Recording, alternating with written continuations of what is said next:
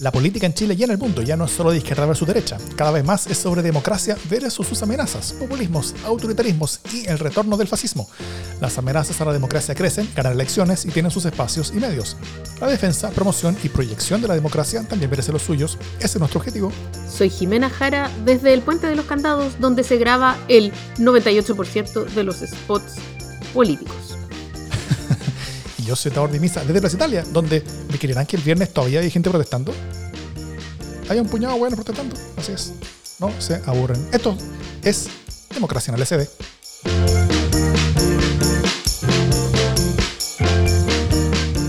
¿Cómo está Jimena Jara? Muy bien, pero lo importante, ¿condenas la violencia de los que protestan en Plaza Italia? Venga de, de donde venga. Muy bien. Aunque ya no había violencia, era como unos gritos y unas, unas cosas. Eso era todo. Una lata, ya.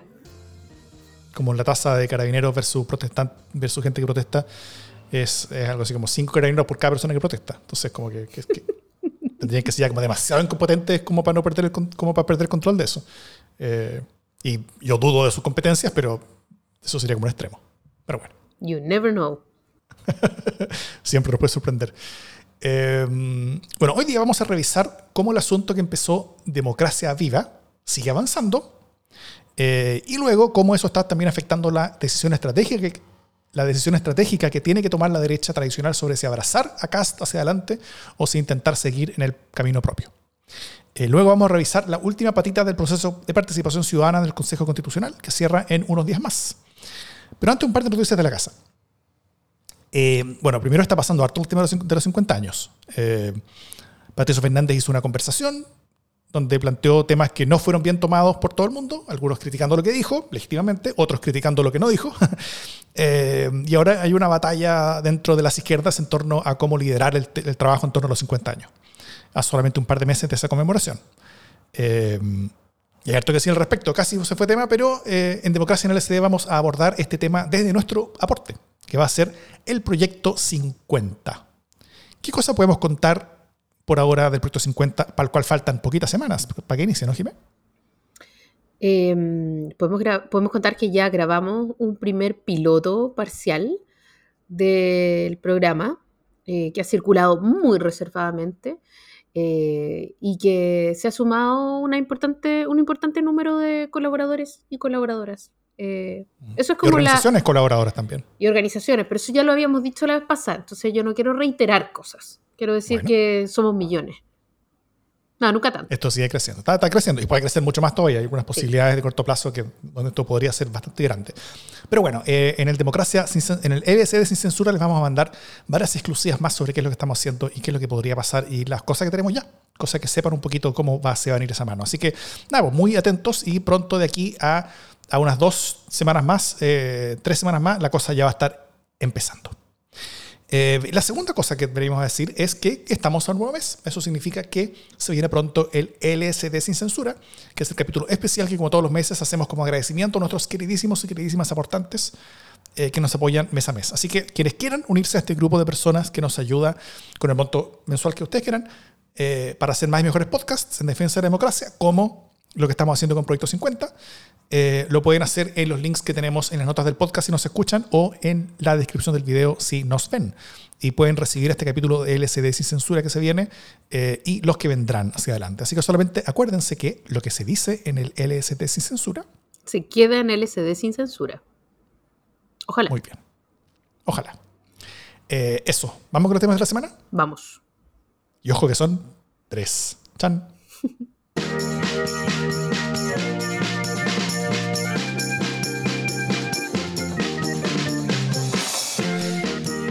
Tenemos que tener tres temas esta semana porque ha pasado realmente demasiado. No pudimos partir sino eh, eh, obligándonos un poco a seguir cómo, cómo, cómo ha avanzado esta toletole iniciada en Democracia Viva, ¿no es cierto? Eh, en Antofagasta, pero donde hoy casi todos parecen estar salpicados de mugre, ya sea real o imaginaria. Eh, desde la semana pasada siguen múltiples fundaciones siendo involucradas en cosas supuestamente sospechosas. Eh, involucradas en varios niveles, desde las redes sociales hasta fiscalía, hasta sumarios, etc.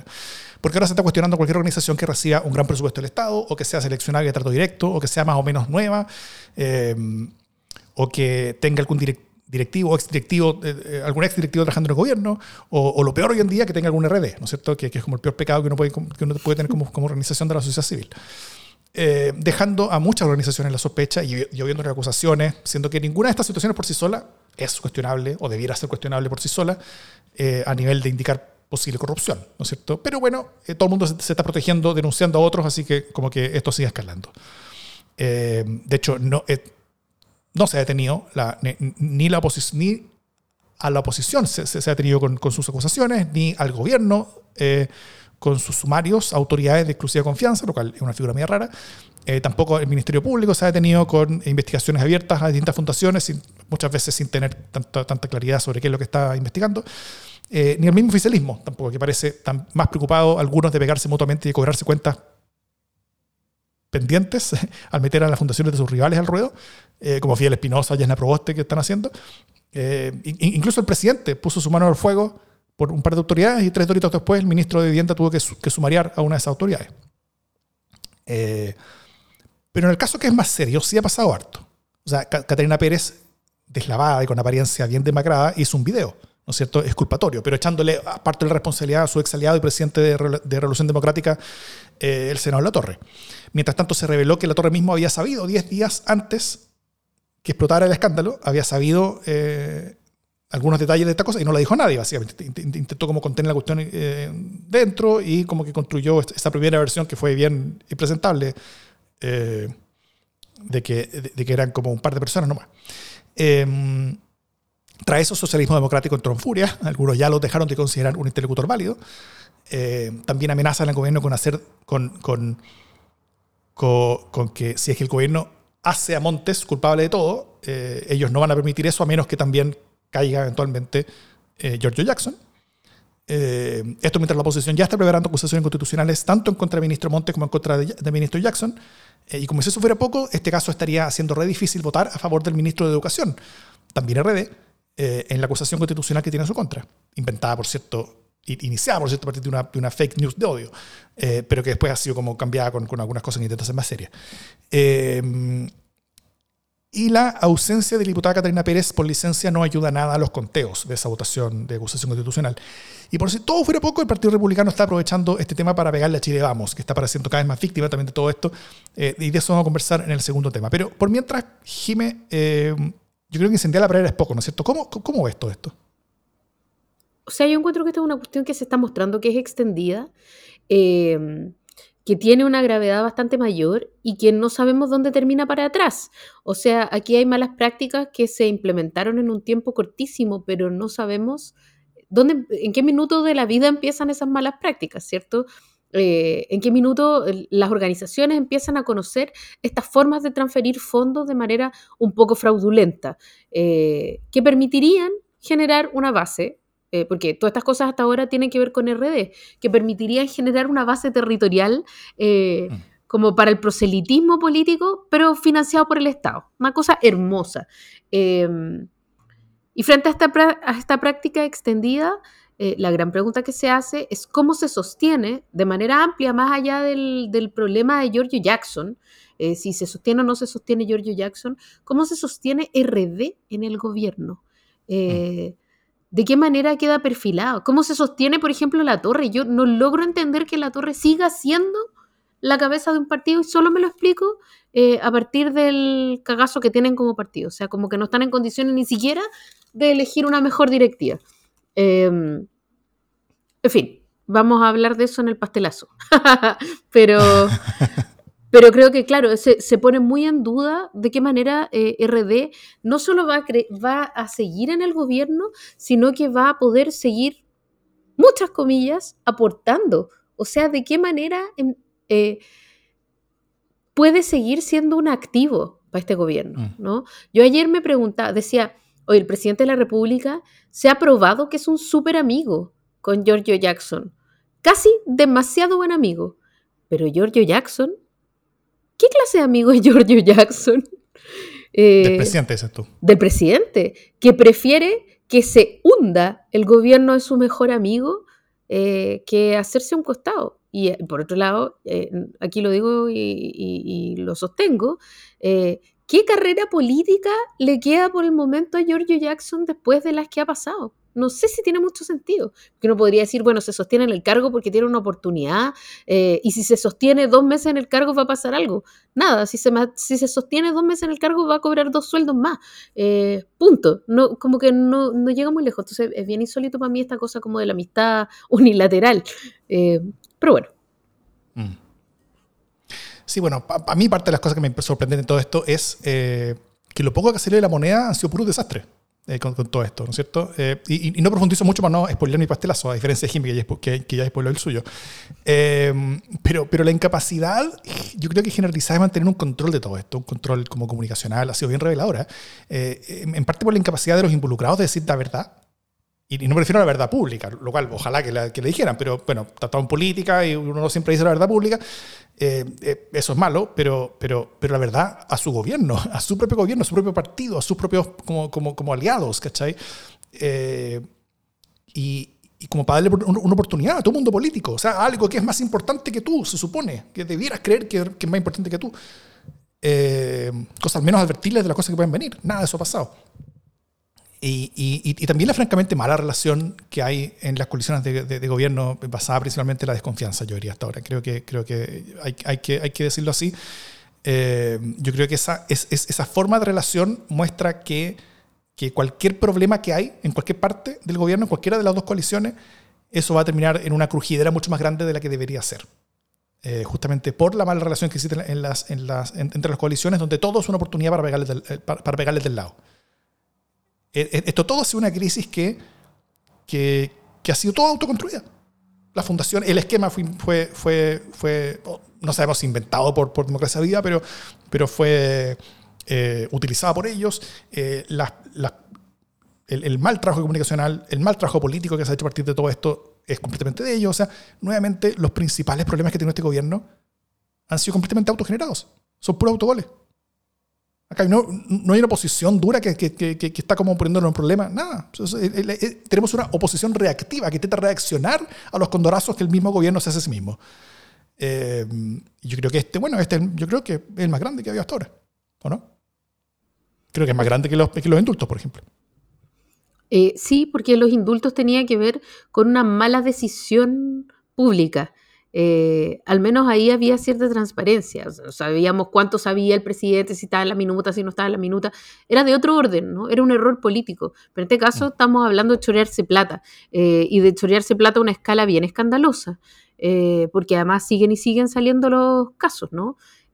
salieron casos del bio, bio o sea, casos, ya, y además excedió o está empezando a exceder el espacio del Mimbu. O sea, no era algo que ocurría solo en el Mimbu, solo en las ceremonias del Mimbu, sino que parece que era un modus operandi y donde podían chorearse plata para las fundaciones ocurría, ¿no? Esta, esta mm, noticia que sale sobre la fundación que recibía plata de presidencia, que no sabemos si era buena plata o mala plata, eh, todo eso finalmente empieza a generar alarmas eh, y yo creo que va a haber harto también de, de alarmas falsas. O sea, va a haber que tener cuidado con que, con que no puede ser que cada fundación que haya recibido plata eh, haya sido plata mal habida. Yo no creo eso.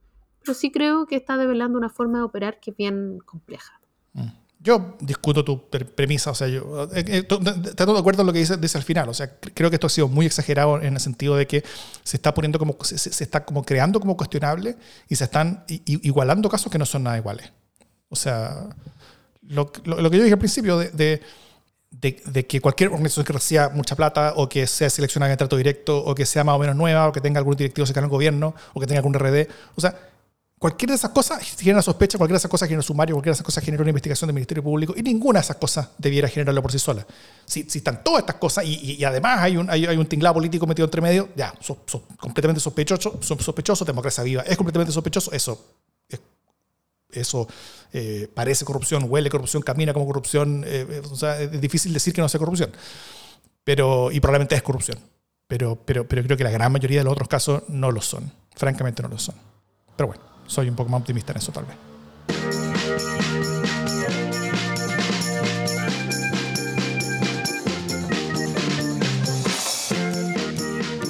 Bueno, en este intertanto, en el que por supuesto todos los ojos han estado puestos en las embarradas del gobierno, eh, en las fundaciones y de dónde sacan plata, etcétera, y por otro lado también eh, han estado puestos los ojos y, los acentos en lo que ha ocurrido en las últimas semanas con Patricio Fernández, se nos está olvidando eh, que la derecha, en, la derecha también se cuecen habas, ¿no? Y pasó bastante piola que, que la derecha tradicional, es decir, eh, al menos la UDI, eh, ojalá con RN y Evópolis eventualmente, pero eso que se entiende como derecha tradicional, tenía una decisión difícil que tomar. Esa decisión difícil era si se iban a plegar al liderazgo de, de Cast y de republicanos, o mm. si iban, dije liderazgo, creo que es un buen término, me salió sin querer, pero creo que es un buen, al liderazgo de, de José Antonio Cast. creo que lo voy a instalar como, como concepto. Eh, ¿A, los Freud? Claro, liderazgo. Em, si se plegaban o eh, si tratan de levantar una figura propia que pueda establecer una diferencia, ¿cierto? Esta no es una decisión tan obvia, eh, porque evidentemente al subirse de vagón de cola a un carro que parece ganador, eh, la ventaja es inmediata. El problema es que pueden quedar fagocitados, ya lo venimos hablando hace rato, pero que van a quedar fagocitados por republicanos, porque además eh, son cuestiones que, o sea, como esta forma de ejercer el poder y de, y de ejercer la notoriedad y de crecer como figuras políticas es bien eh, impredecible, ¿cierto? Entonces puede no solo fagocitar a quienes vienen a acompañarlo, sino que además puede terminar destruyéndolo sin ningún problema, ¿no? Em, y a mí me parece que eso es, bueno, entonces es una decisión crítica. Por otro lado, eh, si establecen una línea divisoria y dicen, no, nosotros vamos a ir por nosotros mismos, eh, corren el peligro de ser sepultados como, no sé, el PPD, ponte tú. Eh, entonces siempre los caminos propios son una decisión difícil. Pero esa disyuntiva, nada fácil, parece haber sido zanjada eh, en un, qué sé yo, en una especie de cónclave, en un encuentro eh, de la UDI concretamente, en la que mm. más o menos se proclamó, no se proclamó formalmente, pero más o menos quedó claro que la candidatura de la derecha tradicional quiere la UDI que sea Evelyn Matei. ¿Cierto? Y esta ya vendría a ser la tercera, es decir, la tercera es la vencida. Y ella está de lo más chocha con la idea.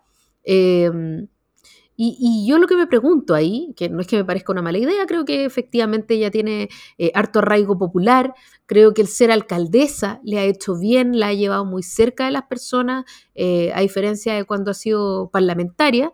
Em, y, tiene un poco más de calle ganada, de alguna manera, aunque sea en, en Providencia. Pero no está fácil. Sí, claro, pues tampoco podemos decir en la populosa comuna de Providencia. Pues, Acá con nosotros, con el pueblo, ¿no, Jimé? Claro, ¿cachai? que haya hecho un campamento en el Parque Balmaceda no hace exactamente con Providencia una comuna popular.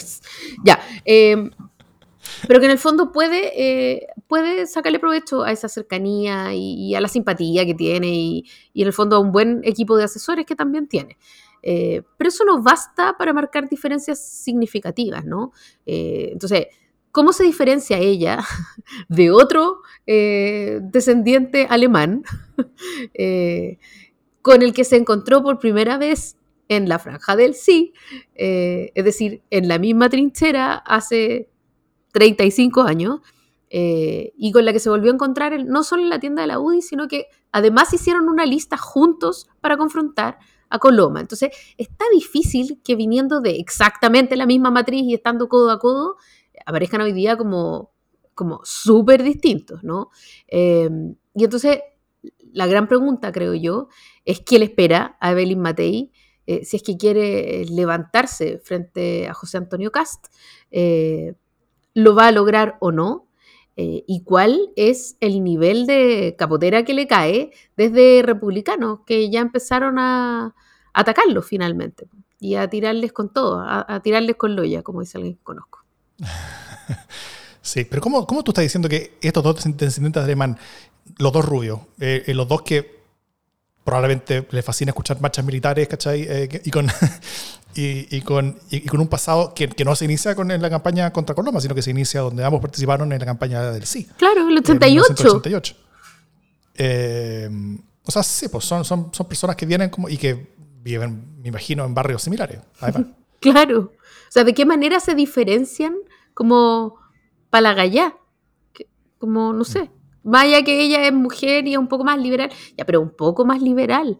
Tampoco es como, no está al otro extremo. Entonces, la gran diferencia, o sea, me parece a mí que el gran desafío es de qué manera tú generas, porque una cosa es que en la UDI vean que ella está mejor aspectada. Ya bueno. Eh, pero a la hora... Dentro de la UDI. Claro, pero a la hora de empezar una campaña en serio, ¿cuáles son las narrativas que van a echar a rodar que le permitan a ella tener una ventaja? Porque si hablamos de seguridad y de intentar como esta idea de mano dura, José Antonio Cast le lleva la ventaja. Eh, si estamos hablando de como políticas conservadoras, José Antonio Cast le lleva la ventaja. Entonces, es súper complejo. Y por otro lado, ella, que puede ser un poco más liberal, igual tiene una especie de freno de cuán liberal puede ser porque está saliendo como desde la candidatura de la UDI. ¿no? Entonces, los dos vienen del ADN del pinochetismo, los dos han sido furiosos defensores de la constitución de Guzmán. Chuta, no sé si está tan fácil, sobre todo para ella, porque el que está en ventaja es él. Claro. Eh, ahí la pregunta es básicamente si es que, si es que el, mundo de Belly Matei va a tomar la decisión de tener una identidad propia distinta que la, que, la del mundo de Cast. Eh, y en eso, claro, ahí, ahí habría una, potencial diferencia no tanto en cuanto a los personajes mismos, sino que principalmente en torno al, tipo de proyecto político que ambos personajes encarnan. Eh, proyectos políticos y colectivos que ambos personajes encarnan. Y ahí sí hay una diferencia. Al, menos a nivel comparado internacional hay una diferencia. O sea, el Matei es parte de un partido de derecha. Un partido de derecha dura, pero de derecha. Eh, José Antonio Cast lidera un partido de ultraderecha. Esas, son cosas que son distintas. Hay, hay, hay, hay, espacio como de porosidad entre, entre, ambos tipos de identidades, pero, pero son cosas que sí son distintas. Eh, por ejemplo, la, esta derecha chilena vive hoy día un dilema que muchas otras derechas han vivido en el mundo. Es cosa de mirar para afuera nomás. O sea, eh, dado el surgimiento de la ultraderecha populista, eh, las derechas tienen que, las derechas tradicionales tienen que decir qué hacer. Algunas deciden crear un cordón sanitario, ¿no es cierto? Y excluir a estos partidos ultra. A la mayoría de esas derechas les fue bien, eh, y, pero, un par de veces el cordón sanitario se, rompió y, la ultraderecha igual termina ganando. Eh, otros decidieron unirse a los actores ultra para llegar al poder.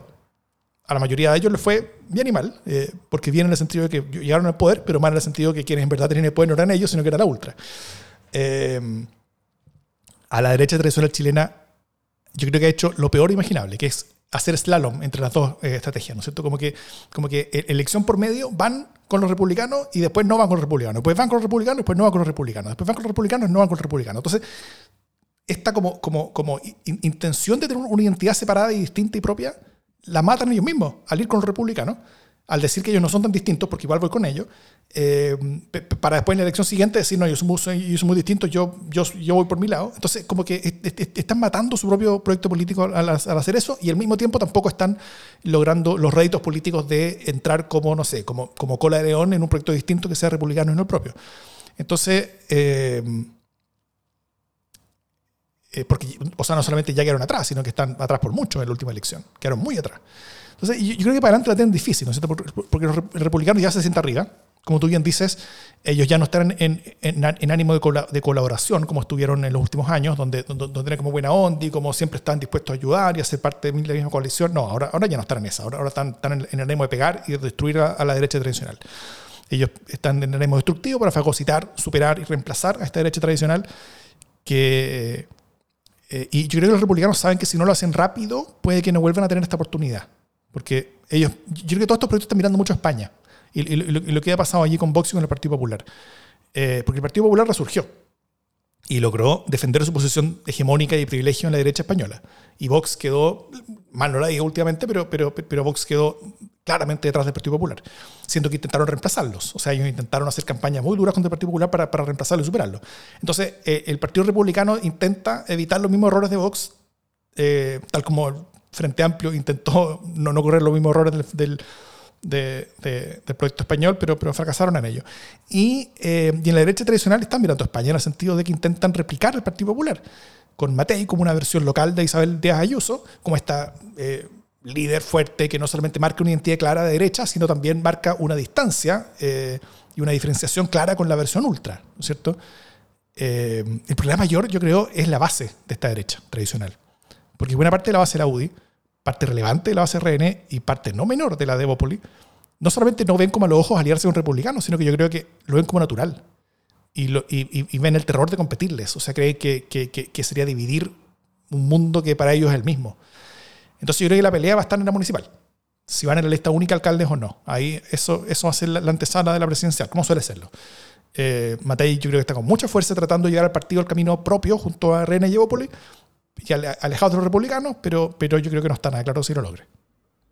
Sí, yo creo que, o sea, es difícil eh, que lo tenga tan fácil y ojo que eh, justamente este tema que comentábamos de las platas políticas, o sea, de, las, de los, en el fondo, eh, del financiamiento de fundaciones, va a tener harto que ver, porque hoy día el ministro Montes, en su intervención ante la Comisión de Vivienda, habló de que estas prácticas, como de recibir de mala manera, platas de fundaciones, o sea, plata, fundaciones, platas del Estado, eh, es una práctica que viene del, del, gobierno de Piñera. Lo dijo de una y no lo mandó a decir con nadie. Si eso se prueba, eh, evidentemente que eh, el mundo republicano no tiene mucho que ver en eso porque no ha sido gobierno, pero el mundo de la derecha tradicional sí, ¿no? Y ahí yo creo que los primeros en salir a pegarles, pero de todas maneras van a ser republicanos, ¿no? Y van a ver una oportunidad de desmarcarse, de apuntarles con el dedo eh, y de caerles encima electoralmente, ¿no? Entonces, eh, también hay suspenso de cómo este tema sobre las fundaciones y las platas de las fundaciones le va a caer y le va a afectar eh, a la derecha. Lo cual, por otro lado, puede dar una idea de cuán dispuestos van a estar ellos a hacer un acuerdo para que este tema se zanje rápidamente un acuerdo político, digo. Mm. Aunque esto ya pasó, ojo que... Eh, mira, y, con esto yo, yo conecto el tema anterior con esto, porque el, día jueves pasado, el expresidente Reagan y candidato presidencial Mario de Forte acusó al Partido Republicano de estar detrás de una campaña masiva y coordinada de personas y bots que en redes sociales están insinuando un supuesto pacto entre el gobierno y los partidos de Chile Vamos para no fiscalizar el, mal uso del supuesto mal uso de dinero político, ¿no es cierto? Eh, y, y, esos mensajes aluden a que solamente los republicanos y Kass serían los únicos limpios en todo esto. Entonces, por eso está acusando a los republicanos de que ellos estén detrás de, esta campaña. Eh, primero, una campaña como esta no es nueva, o sea, los republicanos ya, ya vienen haciéndola hace cierto rato. Eh, desde hace rato que los republicanos están más dedicados a atacar a la derecha tradicional que el oficialismo. De hecho, en, esa misma como exposición que hizo el Matei ante la UDI, a la, cual tú te referías al principio, eh, una de las láminas de Matei decía que el 72,7% de los mensajes difundidos por los republicanos en Twitter, Facebook e Instagram fue en contra de Chile Vamos y solamente un 27% en contra del gobierno. Decía una de esas láminas. Eh, el, concepto, de hecho, que, también Matei expuso, eh, que es la derecha cobarde, que es copiado textual de lo que decía Vox eh, sobre el Partido Popular, como Vox intentó crecer a costa del Partido Popular, eh, que, buscaba desprestigiar a la derecha tradicional. Entonces, eh, esto, y, bueno, esto sigue también una, tendencia que se, que se hace rato. ya, ya, hablamos harto sobre cómo el hecho de que eh, la, derecha tradicional utilizara el tema de la seguridad para la última campaña de consejeros, terminó no solamente no beneficiándolos, sino que perjudicándolos, porque, porque toda la gente que votó por el tema de seguridad terminó votando por los republicanos y no por ellos. Y ellos terminaron sacando su peor resultado histórico en una elección donde ellos pensaban que iban a salir en la lista más votada y terminaron terceros por lejos. Eh, así que, bueno, ahora con esto pasa algo similar, ¿no es cierto? Porque Chile Vamos también ayuda a sembrar este manto de dudas sobre muchas cosas mucho más amplias que solamente democracia viva, eh, muchas más fundaciones y muchos más tipos de trato, siendo que varios de los programas de altos recursos en vivienda que usaron a fundaciones partieron del gobierno de Piñera, eso es súper claro, en el contexto de la pandemia, la mayoría de las fundaciones que reciben altos niveles de financiamiento también, eh, lo, también lo recibieron durante Piñera, o sea, primero lo recibieron durante Piñera y, después donde Boric, Boric simplemente continuó eso, no, no, no creó esas relaciones entre Estado y fundaciones en la mayoría de esos casos, hay algunos que sí, por supuesto, fundaciones más nuevas que, que, que sí empezaron ahora, pero, muchas, pero las principales y las más grandes vienen de antes. Eh, y, yo creo que nada de esto es malo. O sea, de hecho, todo esto es explicable, todo esto está bien. Pero, pero, pero mucha gente que está, que, está poniendo un manto de dudas sobre todo eso. Entonces, eh, quienes están pintando esto de manto de dudas y oscuro y corrupto, lo que hacen evidente es decir que Chile Vamos también estaría metido. Porque muchas de estas cosas también ocurrían en su gobierno. Entonces, es súper raro ver a Chile Vamos acusando cosas que terminan perjudicando a Chile Vamos. O sea, creando acusaciones porque ellos piensan de que están acusando y están dañando al gobierno, cuando en verdad se están dañando a sí mismos. Es la pelea principal que tienen ellos, que no contra el gobierno, sino que contra los republicanos que le están ganando a ellos lentamente todo el espacio político que, que, tienen, su base, su electorado, todo. Entonces, con esto yo creo que le regalan este flanco republicano y básicamente los ayudan a, que republicanos hagan con el legado de los gobiernos de Piñera lo mismo que en Frente Amplio hizo por tanto tiempo con, el legado de los gobiernos de la concertación, ¿no es cierto? Pegar y pegar y pegar y destruir y destruir y destruir y al final quedar como los únicos que son limpios y terminar gobernando. Eh, eso, eso es lo que yo creo que está pasando. Y ya, como, que no es algo que puede pasar, es algo que está pasando ya claramente hace rato. Sí, yo creo que, se, que están, se están endeudando solos un poco eh, en la derecha mm. tradicional eh, y están regalando oportunidades. Yo creo que eso es, es bien complejo eh, cuando se den cuenta quizás ya va a ser demasiado tarde. Eh, demasiado tarde para Chile entero, entre otras cosas. Eh, pero bueno, así, así están las cuestiones. Así están las cuestiones. Así que si le vamos haciendo 12 años sí mismo, para variar, republicanos quedando como los únicos dueños de la pelota, yo creo que todos están perdiendo. Todo el sistema político está perdiendo por esto. Y aún así, nadie parece querer ponerle un atajo.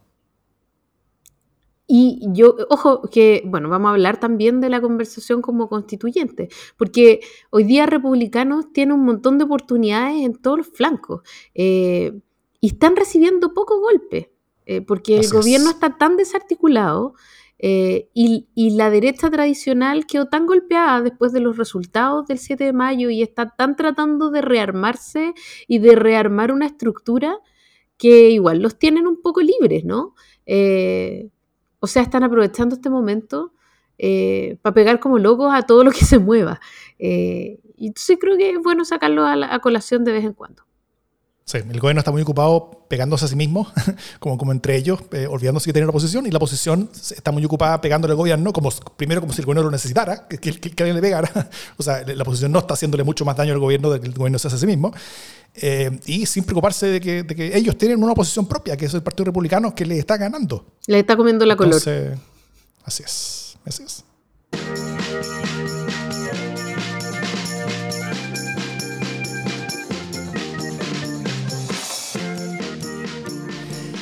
En la sección de más difícil selección de todo nuestro podcast, porque realmente pasan tantas de estas cuestiones que es casi imposible decidirse por alguno, pero hay que decidir porque tenemos esta tarea republicana de decidirlo, decidir cuál de todas estas múltiples alternativas, cientos, miles de cosas que pasan eh, cada vez más en política, es nuestro pastelazo de la semana.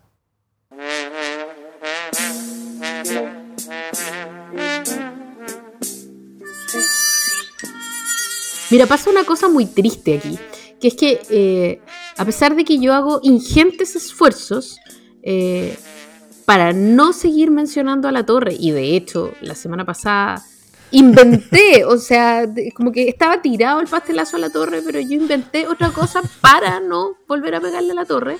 Eh, por solidaridad es esto. Para no repetirme, nomás por aburrimiento. Eh, y, como para sorprender un poco, porque era tan obvio que el pastelazo tenía que ser para la torre, que ya dije, no lo voy a hacer esta vez así, voy a, voy a cranearme un poco más. Eh, a pesar de todos esos esfuerzos, este pastelazo de esta semana no puede sino, para, sino ser para eh, Juan Ignacio Latorre, porque eh, este, este líder RD que primero dice, primero apoya a, Catalina, se volvió el apellido, ayúdame, Pérez. Pérez, Primero ayuda a Catalina Pérez, o sea, la, apoya. ¿ah? segundo, le tira una especie de salvavidas a la subsecretaria de RD, eh, tratando de unirla en el abrazo del oso al ministro Montes, diciendo que el ministro Montes cachaba todo, eh, lo cual no era cierto. Eh, después, horas después, se desdice. Después de desdecirse, la, subsecretaria dice, no, en realidad Montes no sabía, o sea, queda como chaleco de mono.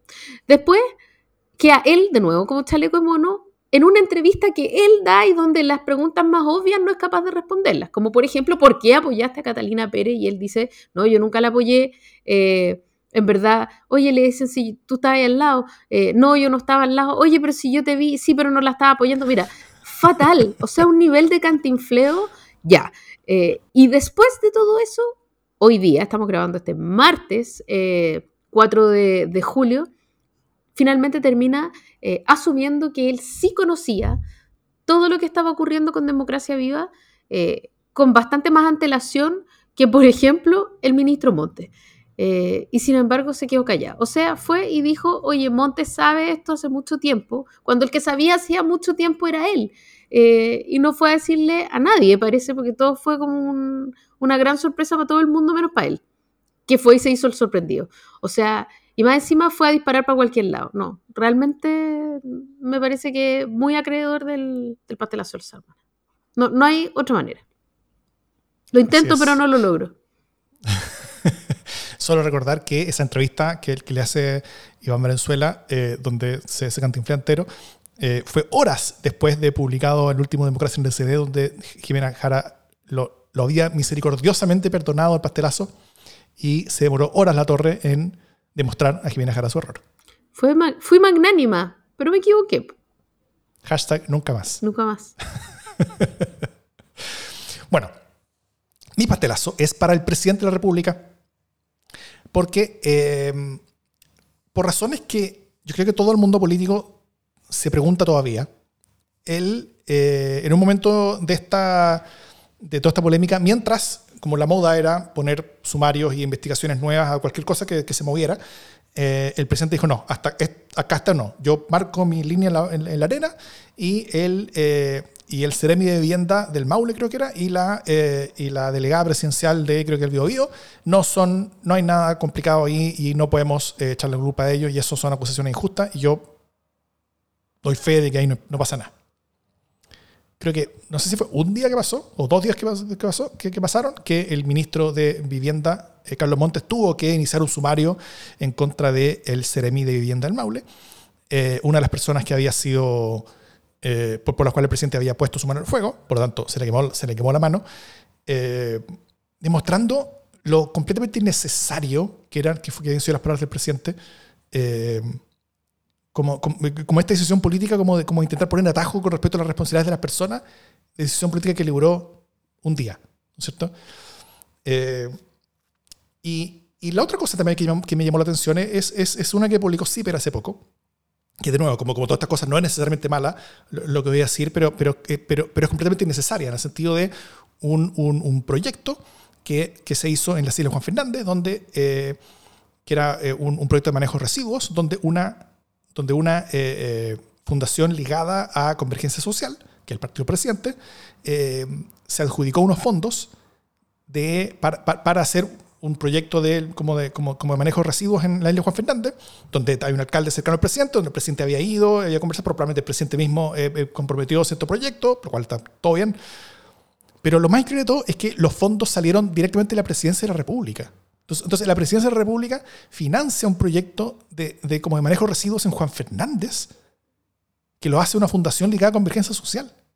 O sea, si, tú eres presidente, manejas como 70 ministerios, ¿cachai? Puedes mandatar a cualquiera de ellos a, tener un proyecto que, haga eh, algo, algo similar y, por último creas un par de pasos de distancia entre, entre, una promesa que tú legítimamente puedes haber hecho cara a cara a un, alcalde eh, para, que se cumpla, independiente de, si la fundación ganadora sea el partido que sea, pero, pero, pero, pero esta capacidad de exponerse donde no es necesario, o sea, esto ya era feo antes de, este escándalo. Y ahora, después de este escándalo, esto involucra aún más a la figura misma del presidente de la República eh, en una cosa que genera dudas, eh, en, un, en, un, mega caso en el que el mismo eh, gobierno ha sido parte de quienes aumentan las dudas con respecto a, fundaciones y, cosas que suceden. Entonces, mira, un presidente puede no ser experto en nada, un presidente puede no tener tanta experiencia, un presidente puede no tener ni, siquiera tanto criterio, pero no puede dejar de tener a personas alrededor suyo que compensen su falencia y que le pueden decir no de vez en cuando.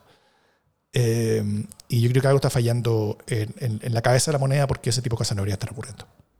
O sea, ¿tú crees que hay un problema además de asesores? No solo de criterio. cualquier problema que tenga el presidente es solucionable con buenos asesores. Si hay un problema igual, quiere decir que el presidente y sus asesores están fallando. Eso. Con que uno funcione, la hueá debería andar más o menos bien. Algo que funcione. Alguna wea, Dios mío.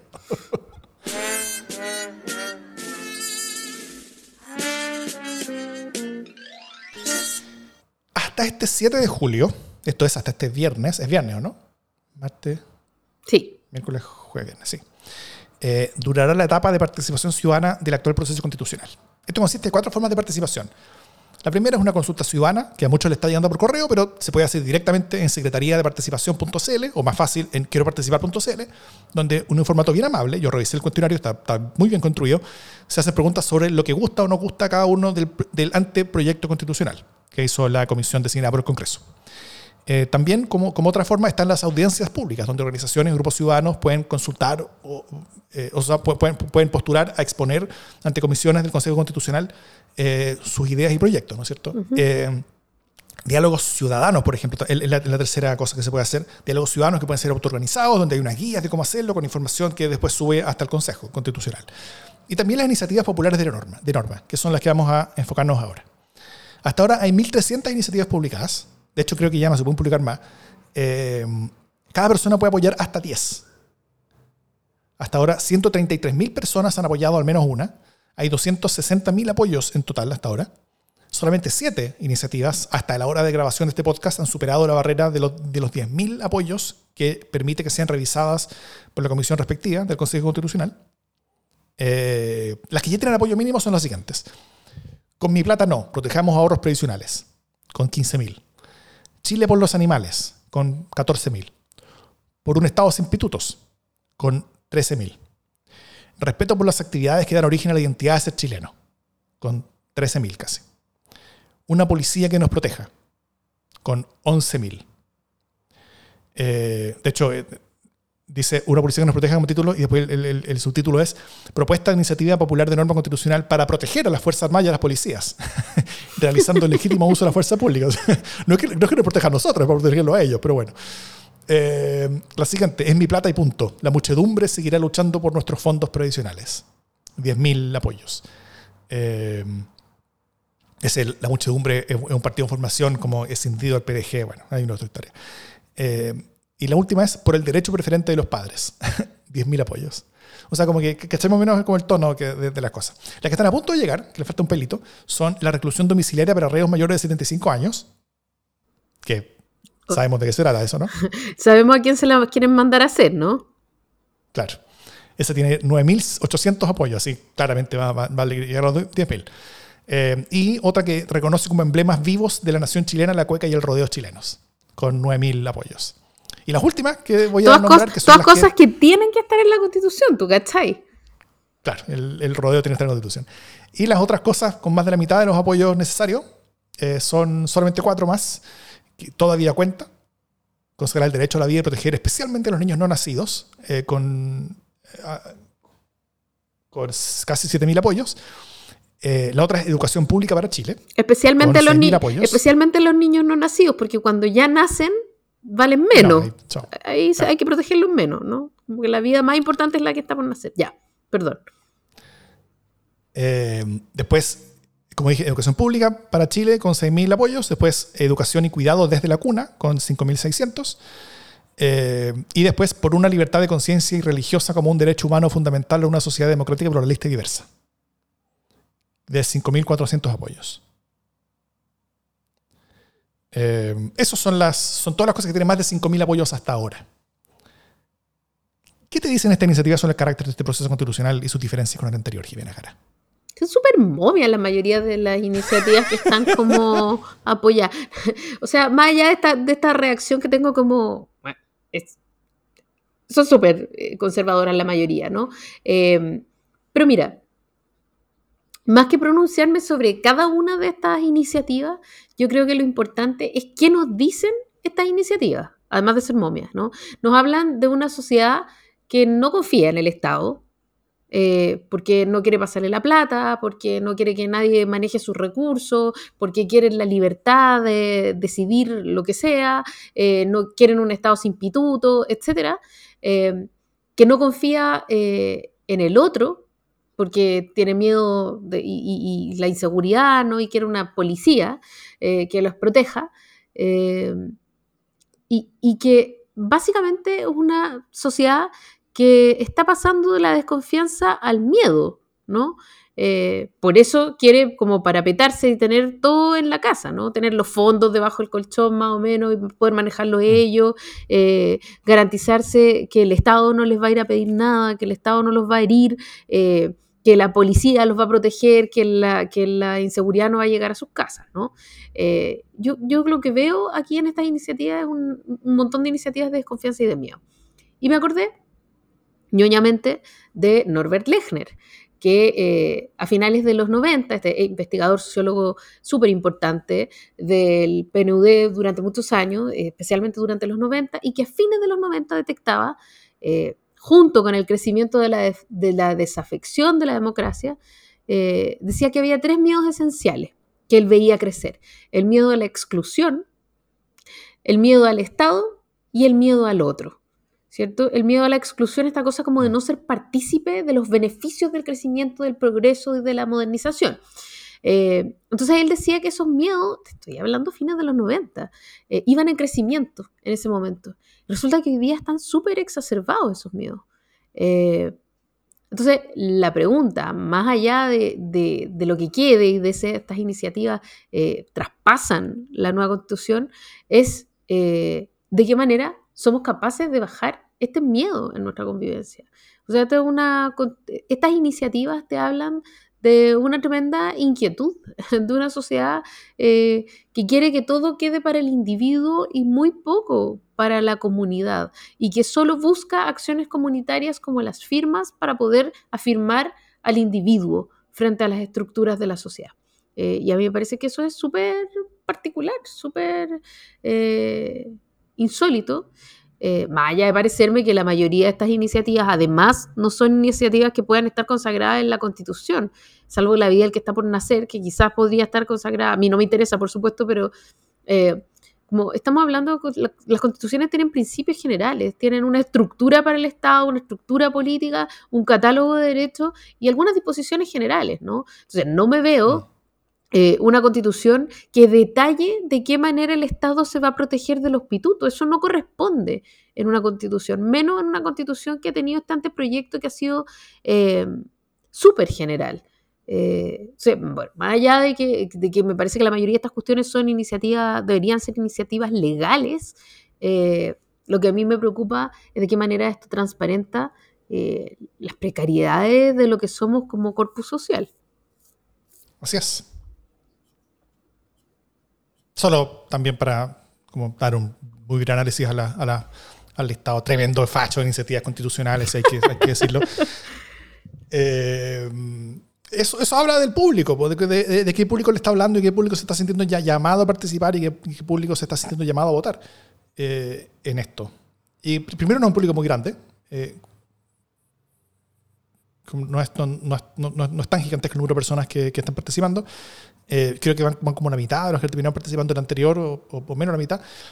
Eh, pero, pero habla sobre, sobre el carácter, pues ya habla sobre el tipo de proyecto constitucional que va, a que, que, va a salir de acá. Y también habla sobre oportunidades que se le están dando al Partido Republicano para poder meter ciertas cosas que, ellos van a poder excusarse en, hey, son los ciudadanos los que quieren esto. Eh, y, yo creo que, de nuevo, esto, es una cosa más que, que, les facilita, a ellos el camino de poder meter cosas excusándose como en, como la ciudadanía habló eh, y que eso pueda terminar siendo incluso valorado por, por, buena parte de la ciudadanía, incluso estando en contra de estas, de, estas, de, estas, de estas propuestas, diciendo, ah, pero bueno, ellos, ellos, a diferencia de los demás, sí están incorporando las cosas de la ciudadanía, aunque no me gusten a mí. Pero bueno, las están incorporando porque le gustan a ellos. eh, Igual que como hicieron los anteriores.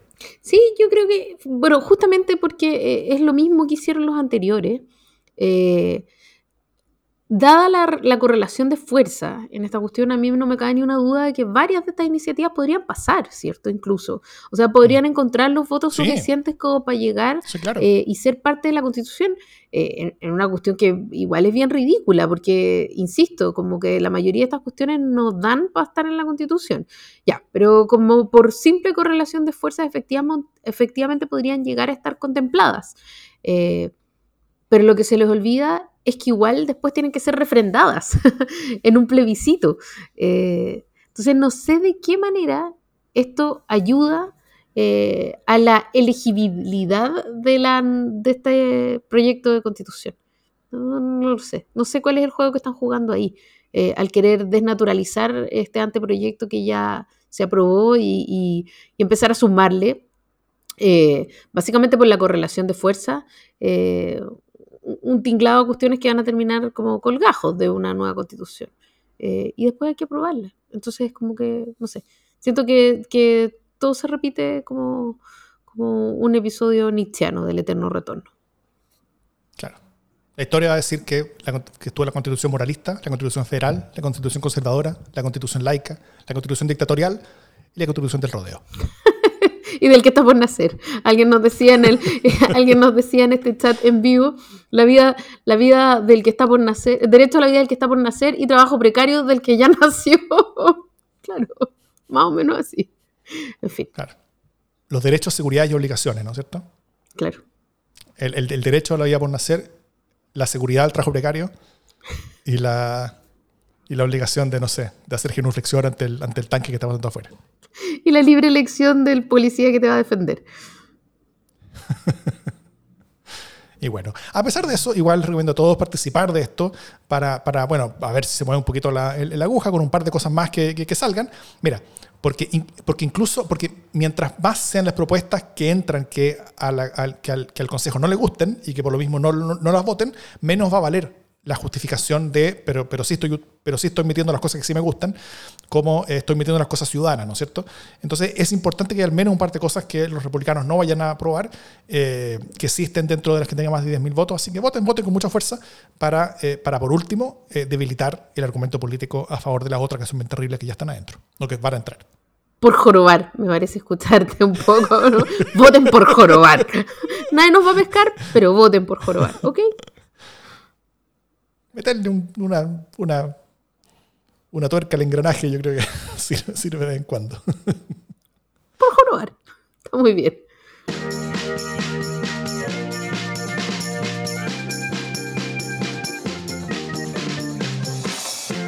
Las buenas noticias. ¿Qué buenas noticias tienes, Jimena Jara? No tengo buenas noticias, tengo puras malas noticias. Estos días he estado muy enojada, así que me cuesta encontrar buenas noticias. Capaz que si me esfuerzo, encuentro algo. Yo tengo dos. A ver. A ver. La primera, la primera es eh, no en Chile, en Brasil. De hecho, ninguna en Chile, la verdad, pero bueno. Eh, la, primera es en Brasil. En Chile no pasa nada bueno. Donde eh, se, se, inhabilitó a Bolsonaro por hasta el 2030 para participar en elecciones populares. esa es una institucional y una democracia que funciona, que se está protegiendo a sí misma que, eh, que tiene su, estructura. O sea, nuevamente, tal como yo lo he dicho varias veces, cada, cada cosa que ha pasado son lecciones que Brasil le hace a Estados Unidos, ¿no es cierto? De cómo Brasil es una, democracia más robusta, desarrollada, más eh, resiliente y con más futuro que la de Estados Unidos, por todo lo que ha pasado. Ahora, claro.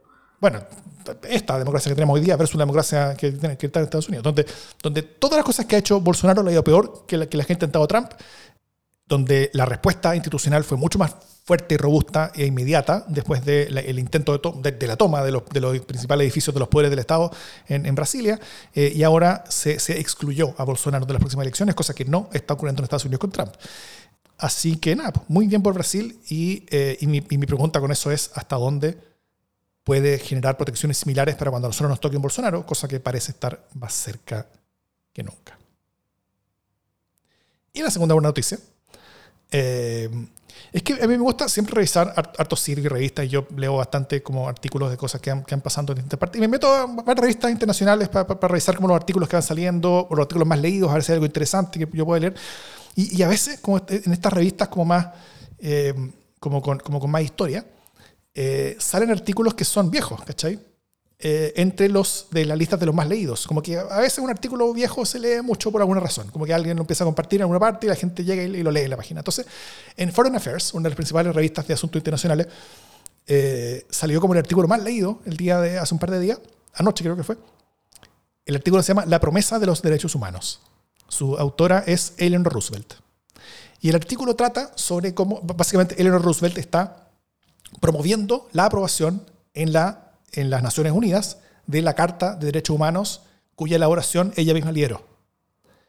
eh, en 1948, es la fecha del artículo.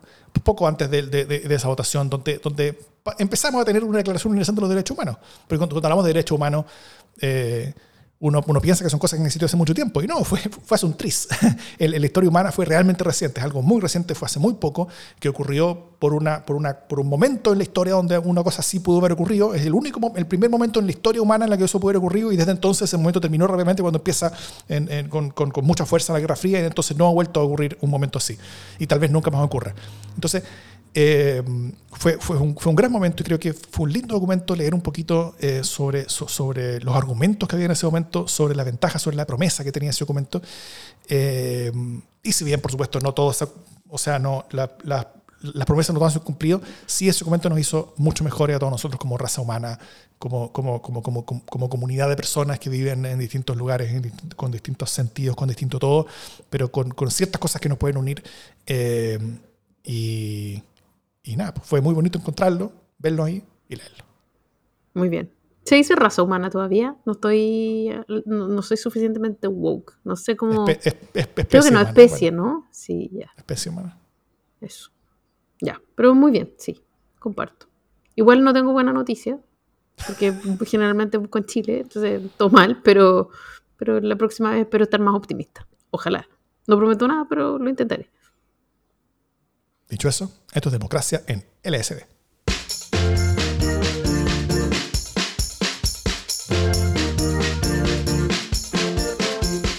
Y los deberes humanos, dice alguien acá en el, en el chat, lo cayó. Sí, pues. Sí, cizañero. estos catálogos así de derecho y deberes. Bueno, no, igual espero que la próxima semana yo tenga mejores noticias porque ya vamos a estar más cerca de grabar eh, de- o de tener quizás algún piloto compartir. ¿Crees que podríamos compartirlo? Estoy preguntándote extraoficialmente, pero ¿tú crees que podríamos compartirlo, por ejemplo, en el Sin Censura? ¿Un pedacito? Ah, bueno, sí, por el, pi- el pi- el piloto, sí. Yo creo que un O sea, pedacito del piloto. Un pedacito del piloto no está mal, ¿no? Sí, bueno, na- nada mal. Muy bien. Suscríbanse. que- eh, en democracia en, en, en, LSD sin censura tendrán la primicia de cómo se viene ese proyecto y van a entender un poquito cómo, cómo está y cómo se viene y por qué. Y van a imaginarse un poquito qué es lo que irá más adelante. Esperamos tener el primer capítulo ya listo y grabado como piloto al menos. Me tengo que ir a escribir. Chao que me voy a escribir. Escale, te pegan loca.